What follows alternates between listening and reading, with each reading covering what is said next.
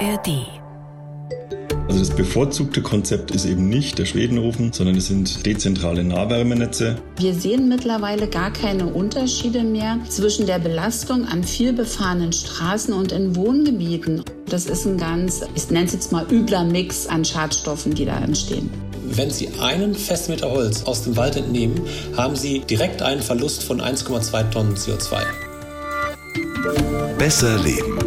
Der Bayern 1 Nachhaltigkeitspodcast. Umweltfragen aus dem Alltag und einfache Lösungen. Mit Melita Walam und Alexander Dalmus. Herzlich willkommen zu einer neuen Folge von Besser Leben, eurem Lieblingsumwelt-Podcast. Übrigens, falls wir uns noch nicht kennen sollten, ich bin Melita Wahlen. Und sie ist nicht alleine. Ich bin Alexander Dalmus und zusammen sind wir Besser Leben. Wir haben von Mikroplastik über Palmöl, E-Autos, Wärmepumpen alles schon irgendwie mal gemacht. Was sonst noch? Onlinehandel, Kerzen, gefährliche Düfte und vieles, vieles mehr. Alles schon mal bequatscht. Wahnsinn. Also Ja. für euch zum Nachhören jederzeit übrigens in der ARD Audiothek. Kostenlos natürlich oder ihr schreibt uns auch an besserleben.bahn1.de, wenn ihr Vorschläge habt oder Fragen. Hat auch die Melanie aus Grafenrheinfeld in Unterfranken gemacht mit folgender Frage. In letzter Zeit stelle ich immer wieder fest, dass Drehverschlüsse von Flaschen und Tetrapacks nicht mehr abgehen. stimmt. Ich finde, bei Getränken, die man mitnimmt, ist das durchaus praktisch, weil der Deckel dann nicht verloren geht. Was mich aber sehr irritiert, ist der Hinweis auf einigen Verpackungen, der Umwelt zuliebe, ich bleibe dran.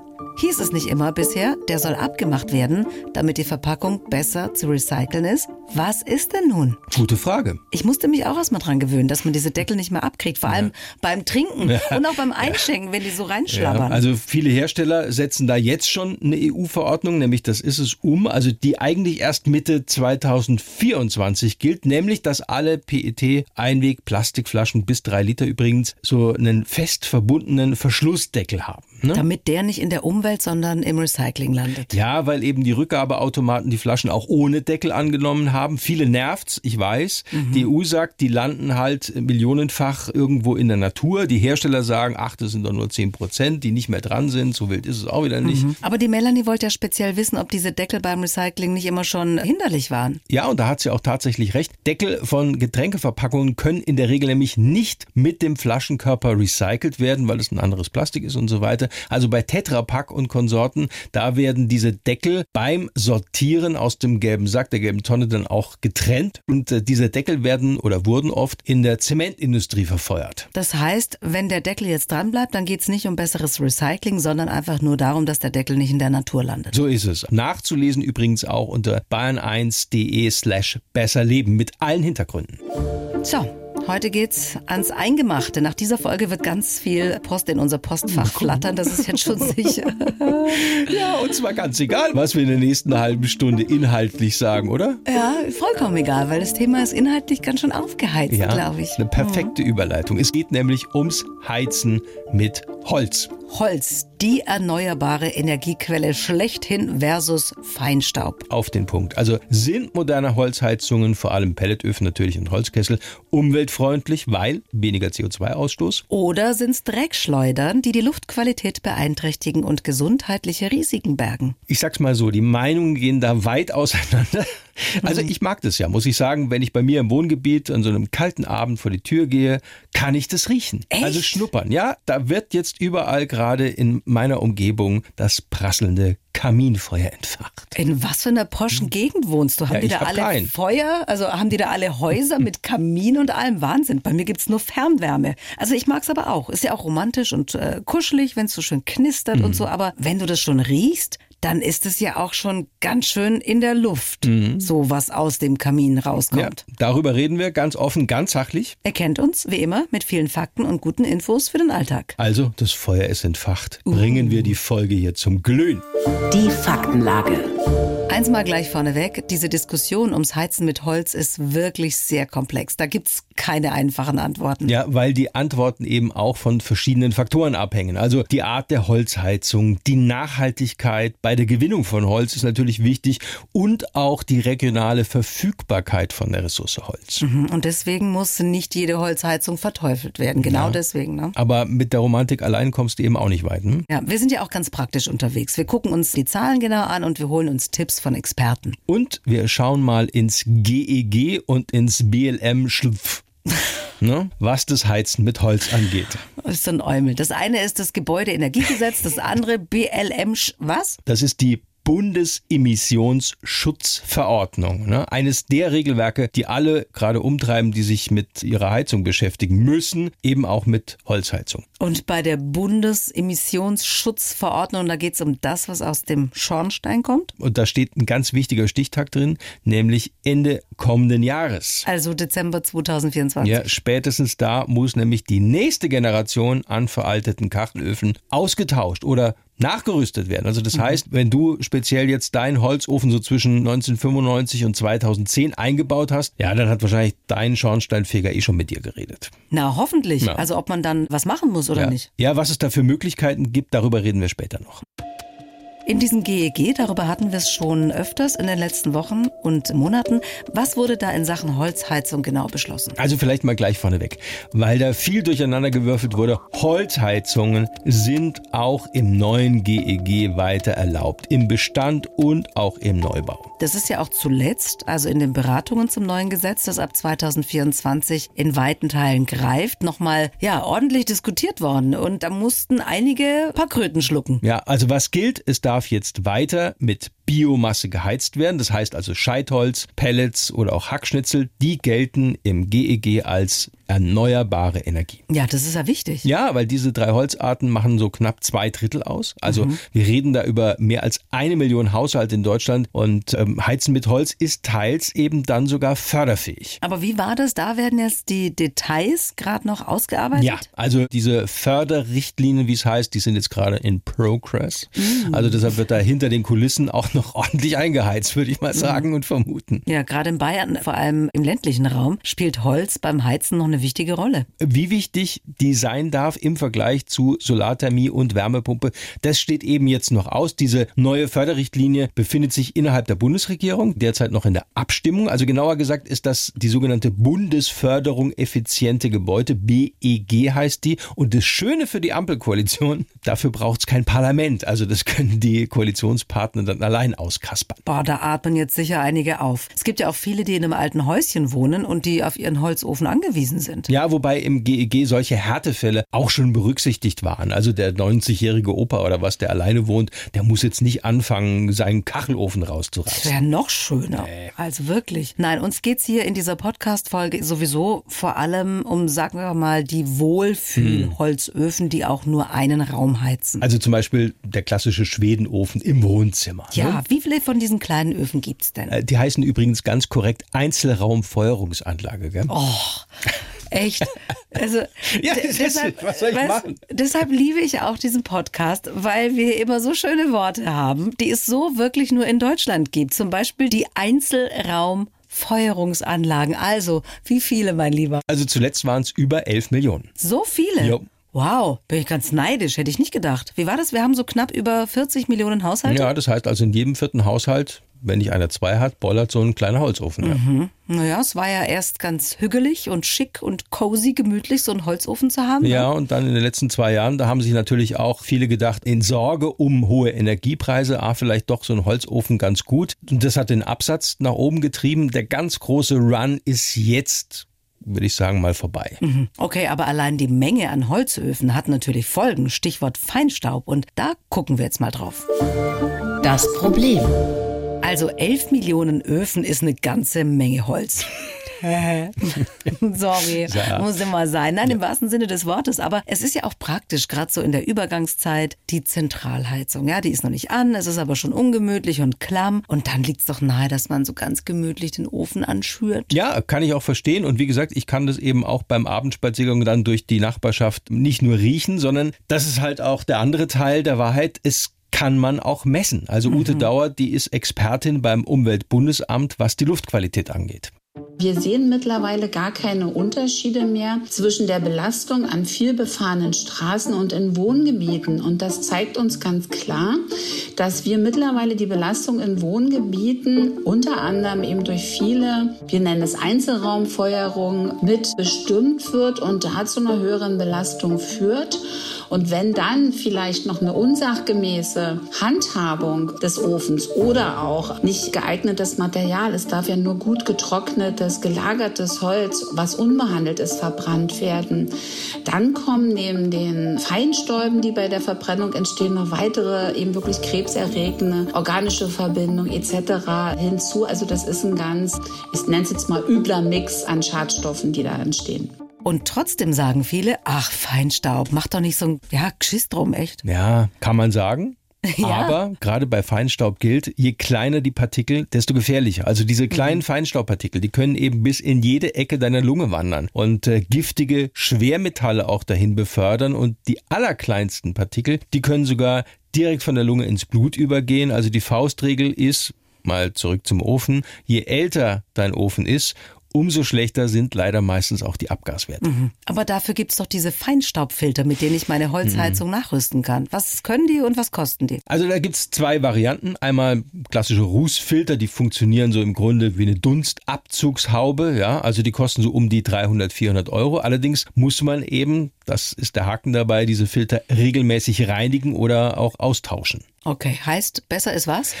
Bessere Abgaswerte erreichst du durch Staubabscheider, also die arbeiten elektrisch, die brauchen also einen Stromanschluss und kosten, Achtung, Minimum 1000 Euro, also Ui. eher mehr. Ja? Also dafür sind sie natürlich auch sehr effektiv. Ja, 1000 Euro ist aber auch ein Batzen Geld. Ne? Ja. Und wenn du dann noch den Einbau hast und die Stromkosten dazukommen, ja, dann kann ich mir von dem Geld ja schon einen neuen, besseren Kaminofen kaufen. Ja, das ist tatsächlich oft günstiger. Also wenn man an seinem alten Ofen hängt, kann ich verstehen, kann man auch einen neuen Einsatz dafür kaufen. Der ist zwar oft noch teurer, aber du hältst dann eben die Abgaswerte ein und brauchst gleichzeitig deutlich weniger Holz. Das muss man ja auch sagen, weil die neuen arbeiten einfach oder feuern einfach effizienter. Hm, Na gut, also es kostet mich unter Umständen eine Stange Geld, damit ich meinen alten Ofen auch noch 2025 nutzen darf. Ja, aber du darfst. Also Ja. wenn du eben entsprechend Geld reinsteckst und die Rahmenbedingungen stimmen. Ne? Was ich nicht ganz verstehe bei dieser Feinstaubdiskussion, die Luftverschmutzung insgesamt geht ja zurück und wir halten in Deutschland auch die Grenzwerte ein, die die Europäische Kommission vorgeschrieben hat. Könnte man sich da nicht so ein bisschen entspannen? Jein, also ja, nein, eigentlich nicht. Also nein, toll. Ja, also wenn du dich auf aktuelle Vorgaben beziehst, könnte man das tatsächlich so deuten. Aber diese aktuellen EU-Grenzwerte, die gelten eben als veraltet. Also einfach, weil man inzwischen über die gesundheitlichen Folgen von Feinstaub so gut Bescheid weiß. Und das EU-Parlament, das hat sich jetzt erst Mitte September verpflichtet, da auch deutlich nachzubessern. Das heißt, ich kann davon ausgehen, dass es noch Verschärfungen geben wird. Ja, Ziel ist es also, den Vorgaben der WHO näher zu kommen. Nur allein mit Feinstaubfiltern ist es gar nicht zu erreichen, sagt Ute Dauert vom Umweltbundesamt. Zum Schutz der menschlichen Gesundheit empfiehlt die Weltgesundheitsorganisation bestimmte Schwellen nicht zu überschreiten. Und um diese Schwellen sozusagen sicher einhalten zu können, müssten wir die Emission, also das, was aus den Schornsteinen rauskommt, aus der Holzverbrennung, um 50 Prozent mindern. Und selbst mit diesen jetzt gesetzlich geregelten Abscheidemaßnahmen kämen wir gerade mal auf 30 Prozent. Also das heißt, selbst mit diesen Abscheidern kommen wir nicht wirklich in die Nähe dessen, was wir bräuchten, um die Belastung mit Feinstaub in der Luft wirklich so runterzudrücken, dass eine minimale Gesundheitsgefährdung nur noch gegeben ist. Naja, und die Folgen sind immer wieder in der Diskussion. Es gibt für 2020 ganz offizielle Schätzungen von der Europäischen Umweltagentur, dass zum Beispiel allein in Deutschland über 28.000 Menschen vorzeitig gestorben sind, weil der Feinstaub sie krank gemacht hat. Also ja, das ist natürlich wie immer mit so Schätzungen überzeugt jetzt nicht jeden. Ne? Okay, dann gehen wir mal ganz praktisch ran. Was ist wichtig, um beim Verfeuern so wenig Feinstaub und Dreck in die Luft zu pusten wie möglich, mal ganz abgesehen von Filtern? Gut zu wissen. Was kann ich tun, damit mein Ofen nicht so eine Drecksschleuder ist? Nachrüsten, umrüsten, haben wir schon darüber gesprochen.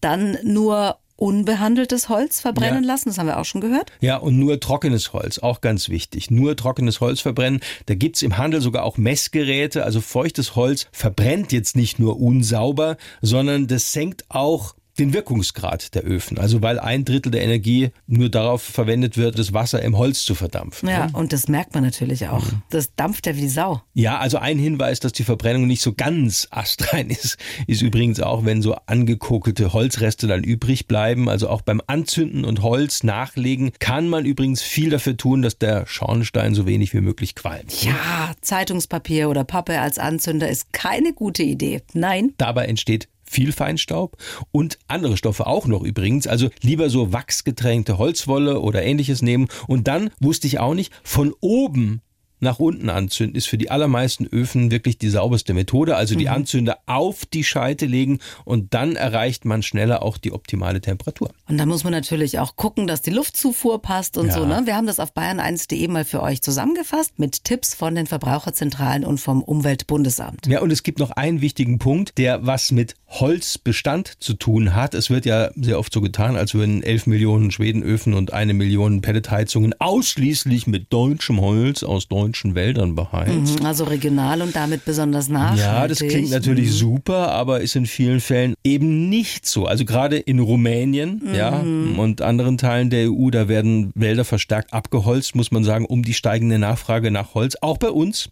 ja, ja, zu decken. Das ist ganz schlimm. Das ist zum Teil so ein schlimmer Kahlschlag mitten in der EU, trotz bestehender Gesetze. Das ist ganz, ganz furchtbar. Ja, und ein Hauptgrund für die verstärkte Abholzung ist eben auch die steigende Nachfrage nach Brennholz, insbesondere für Kaminöfen und Pelletöfen. Also es sind ja nicht nur wir, also auch in anderen EU-Ländern, wie zum Beispiel jetzt Dänemark, Frankreich und den Niederlanden, da wird auch immer mehr auf die Verbrennung von Holzpellets gesetzt. Mhm. Auch wegen der Energiekrise, genau. wegen des Kriegs in der Ukraine und weil sich die Preise für fossile Brennstoffe, Öl und vor allem Gas ja verteuert haben. Ja, und eben dann noch die EU-Regelungen, die Holz jetzt als erneuerbare Energiequelle einstuft weil eben ja, Bäume theoretisch nachwachsen können. Dieser Ansatz klingt natürlich super. Aber sieht in der Praxis natürlich ganz anders aus. Ja, weil mittlerweile mehr Holz in der EU verbrannt wird als nachwächst. Das ist so. Und die mhm. steigende Nachfrage nach Holzpellets führt eben auch dazu, dass zum Beispiel auch in den USA oder in Kanada unberührte Primärwälder abgeholzt werden, um unseren, also den europäischen Bedarf zu decken. Es gefällt mir alles nicht, aber es geht wie immer um Geld, weil, wenn ich das richtig weiß, wird die Holzverbrennung in der EU subventioniert. Ja, insgesamt reden wir da jährlich von ja, fast 30 Milliarden Euro für die Subventionierung der Holzverbrennung, weil mhm, die Industrie beispielsweise von den CO2-Emissionsabgaben befreit ist. Genau, und das gilt ja nur für fossile Energieträger. Das wären also in dem Bereich Holz allein mal 12 Milliarden Euro, die man eigentlich einnehmen müsste. Und dann kommen noch mal 17 17 Milliarden Euro aus nationalen Programmen dazu, mhm. mit denen eigentlich Holzverfeuerung subventioniert wird. Ja, also wie eben dem Erneuerbare Energiengesetz in Deutschland. Genau. Und wir reden vielleicht noch mal kurz darüber. Heikles Thema, wie klimaneutral es nun ist, mit Holz zu heizen. Der Teufel steckt im Detail.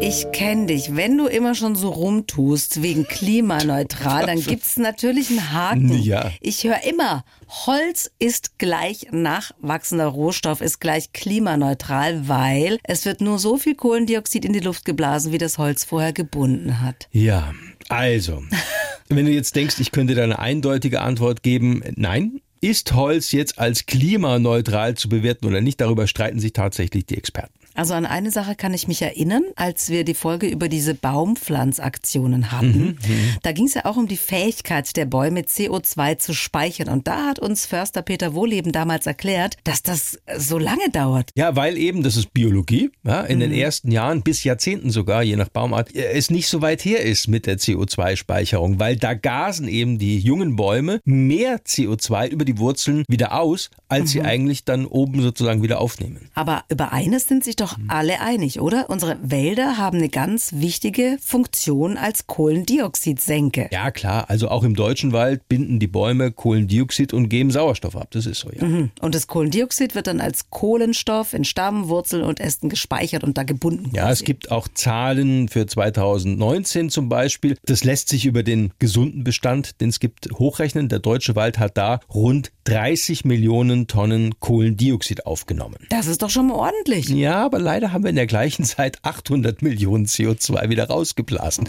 Finde den Fehler. ja, es ist so. Das ist echt übel. Also viel mehr Wald wäre gut. Und jetzt kommen wir mal zum Punkt Heizen mit Holz zurück. Wir entnehmen ja Holz. Wie gut kann der Wald dann überhaupt noch funktionieren als Kohlendioxidsenke? Auch das wird sehr, sehr kontrovers diskutiert. Speziell zu diesem Thema hat unter anderem Dr. Klaus Hennenberg vom Öko-Institut in Darmstadt geforscht. Das CO2, das im Holz gespeichert ist, ist über die letzten Jahrzehnte bis über 100 Jahre dort eingelagert worden. Und bis das wieder eingelagert wird, dauert es seine entsprechende Zeit. Es zeigt sich in Modellierungsstudien, dass mit der Entnahme von Holz immer der Vorrat auf der Waldfläche sich verringert. Das heißt also, wenn Sie einen Festmeter Holz aus dem Wald entnehmen, haben Sie direkt einen Verlust von 1,2 Tonnen CO2. Und ein Problem ist in Bezug auf Treibhausgasbilanzierungsregeln auf EU-Ebene in der Methode die physische direkte Emission aus Verbrennung von Holz mit Null gesetzt wird. Und das ist eine rein politisch motivierte Setzung, um Holzenergie zu fördern. Das ging mir jetzt ein bisschen zu schnell. Wie ist das? Wir rechnen uns das mit der CO2-Bilanz bei der Verbrennung von Holz schöner, als es tatsächlich ist? Ja, das hast du perfekt zusammengefasst. Also Fakt ist nämlich, bei der Verbrennung von Holz entsteht bilanziell mehr CO2, als wenn ich zum Beispiel Erdgas verheize. Tatsächlich. Und zwar nahezu doppelt so viel, sagt Klaus Hennenberg. Bei Erdgas, also fossiler Brennstoff, würden, jetzt geht's ins Detail, pro Megajoule Energieeinheit ungefähr 56 Gramm CO2 frei. Mhm. Und zum Vergleich, wenn ich Holz verbrenne? Da sind es eben dann rund doppelt so viel, 100 Gramm. Also wie gesagt, das sind Fakten, wenn man es mal richtig rausrechnet. Oh Mann, aber Erdgasheizung statt Holzofen ist ja auch nicht die Lösung. Nein, unterm Strich und wenn wir das Ziel klimaneutral bis 2045 wirklich ernst nehmen, ja? Naja, ist ja gesetzlich verankert. Ja, aber wenn wir das wirklich ernst nehmen, dann müssen wir eigentlich dafür sorgen, dass alle unsere Kohlenstoffspeicher seien es in unserem Fall jetzt fossile Energieträger oder Wälder, möglichst intakt bleiben. Also mhm. und am Ende des Tages dann eben maximal wenig Kohlendioxid in der Atmosphäre landet. Und wie kriegen wir das hin? Hm. Weil ich meine, wir haben nun mal äh, viele Kachelöfen, die noch gut 20 Jahre laufen. Bei einigen älteren Häuschen gibt es ja auch gar keine günstige Alternative dazu. Und hm. wir brauchen auch Holz für unsere Häuser, also Balken fürs Dach, Bretter für die Terrasse, Wohnzimmerregal, Möbel. Ja, ist ein guter Punkt. Aber da kommt jetzt Dr. Hubert Röder ins Spiel. Der ist Professor an der Hochschule Weinstefan und sein Fachgebiet, das sind eben diese nachwachsenden Rohstoffe, Holz. Und er sagt, es braucht dafür eine gute Forstwirtschaft, weil sonst wächst eben zu wenig nach, vor allem bei den vielen alten Fichtenmonokulturen, die wir haben. Wir haben die letzten Jahre schon zwischen 10 und 15 Prozent an Zuwachs verloren, weil wir eben sehr vorratsreiche und ältere Wälder haben. Und da müssten wir eigentlich wieder dynamischer diese Wälder umbauen in jüngere, dynamisch wachsende Mischwälder. Das heißt einzelstammweise Entnahme und dann Tanne, Buche, auch Douglasie, Eiche, andere mit einbringen, die in diesem Halbschatten eben wachsen können. Und aus dem Holz natürlich Holzhäuser bauen. Dort speichere ich das sehr, sehr, sehr lange, das Holz und auch das CO2. Und die Reststoffe, die dabei anfallen, Gipfel, Äste, andere Dinge. Da kann ich genügend im Wald liegen lassen. Das ist sicher für die Biodiversität. Aber ich kann auch genügend entnehmen als Hackschnitzel, Brennholz und für die Pelletsherstellung. Und damit habe ich eine Win-Win-Situation wieder. Also man kann es gar nicht oft genug wiederholen. Ein junger Mischwald kann eben mehr CO2 aufnehmen und ist dann eben auch besser gegen Dürre und Borkenkäfer gewappnet. Ja, was ja gut ist, weil ein kranker Wald ist kein guter und sicherer Kohlenstoffspeicher. Es gibt übrigens noch einen weiteren Vorteil. Also diese alten Stämme, die entnommen werden, die sind erstens regional zum großen Teil und die müssen gar nicht ins Ausland transportiert werden. Also am besten, wir machen aus diesem Holz erstmal was. Wir verwenden das wieder, machen ein Bett, eine Dämmplatte, Dachbalken, Schrank. Genau, also weil wenn ich das Holz Holz erstmal stofflich verwerte, dann speichere ich darin sozusagen auch das CO2 weiter noch für viele Jahre. Mhm, also quasi nach dem Wald ein zweiter Kohlendioxidspeicher. Ja. Und es wird nicht in einer Minute verbrannt, was vorher in 100 Jahren gewachsen ist. Aber da müssen halt auch die Waldbesitzer mitziehen. Es gibt aber auch sinnvolle Lösungen tatsächlich zum Heizen mit Holz, ganz im Sinne eben unseres CO2-Ausstoßes. Reden wir drüber. Der Clou. So, mal grundsätzlich. Laubbäume, Pflanzen und das geschlagene Holz in erster Linie an Sägewerke oder direkt an die Zimmerer und Schreiner verkaufen. Das wäre gut. Mhm. Ist allemal besser für die CO2-Bilanz, als das Holz zu verbrennen. Können wir mal so festhalten. Ja, und dann braucht es eben auch bei den Verbrauchern und auch den Kommunen ein Umdenken. Also weg von dieser Einzellösung Du sprichst den Single-Schweden-Ofen im Wohnzimmer an. Ja, wo jeder Einzelne dort einen stehen hat, in seinem kleinen Wohnzimmer. Und wir müssen hinkommen zu ganzheitlichen Heizkonzepten, also auf Gemeinde- und Städteebene. Das meint auch Hubert Röder von der Hochschule Weinstefan. Also das bevorzugte Konzept ist eben nicht der Schwedenofen, sondern es sind dezentrale Nahwärmenetze. Das heißt, auf kommunaler Ebene bauen sie eine Energiezentrale, gerne unter Nutzung von Solarenergie und Geothermie und anderen Windenergie Energie, was sie eben vor Ort haben. Und in der Mitte ist ein Biomassekessel sozusagen als Ausgleichsfunktion, weil es ist ja gespeicherte Sonnenenergie. Die kann ich dann einbringen, wenn ich sie brauche. Und es ist ja kein Schaden, wenn ich sie dem Wald entnehme, wächst ja ständig nach. Also kann ich in ganz Deutschland diese Nahwärmenetze etablieren und als ergänzende Funktion eben Hackschnitzel und Pellets einfügen aus dem Restholz der Waldbewirtschaftung.